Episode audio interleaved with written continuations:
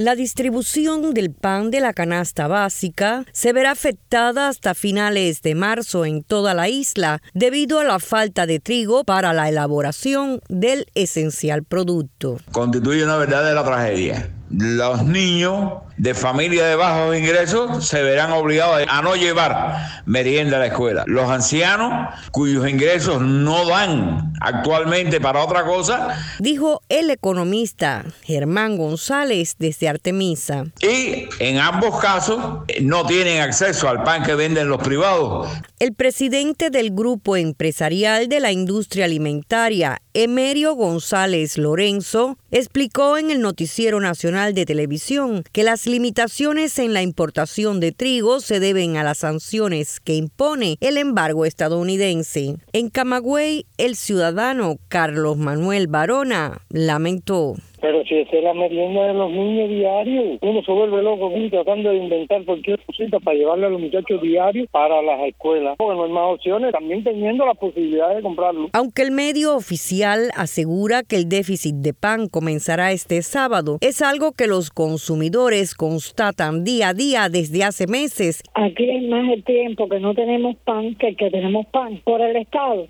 nunca tiene harina las panaderías para hacer el pan para la población. Pero en particular sí siempre tiene harina. En particular te vende una flautica de pan en 150 pesos, donde muchos no podemos comprar esa libre pan porque no tenemos el dinero. Señaló Marta Domínguez de Guines en la provincia de Artemisa. Entonces el pan que nos dan por la población es un pancito chiquito, una calidad malísima, pero bueno, es algo que tienen para llevarse a la boca. Y es más el tiempo que no hay que que hay. Y ahora están diciendo que no va a haber porque no hay harina, no tiene leche, no tiene pan, no hay comida. Y no hay inocentes, nosotros mismos los, los adultos. Solo durante el 2023, las exportaciones de alimentos y productos agrícolas a Cuba desde Estados Unidos alcanzaron los 342.6 millones de dólares, según estadísticas recientes del Departamento de Agricultura. Yolanda Huerga, Martín Noticias.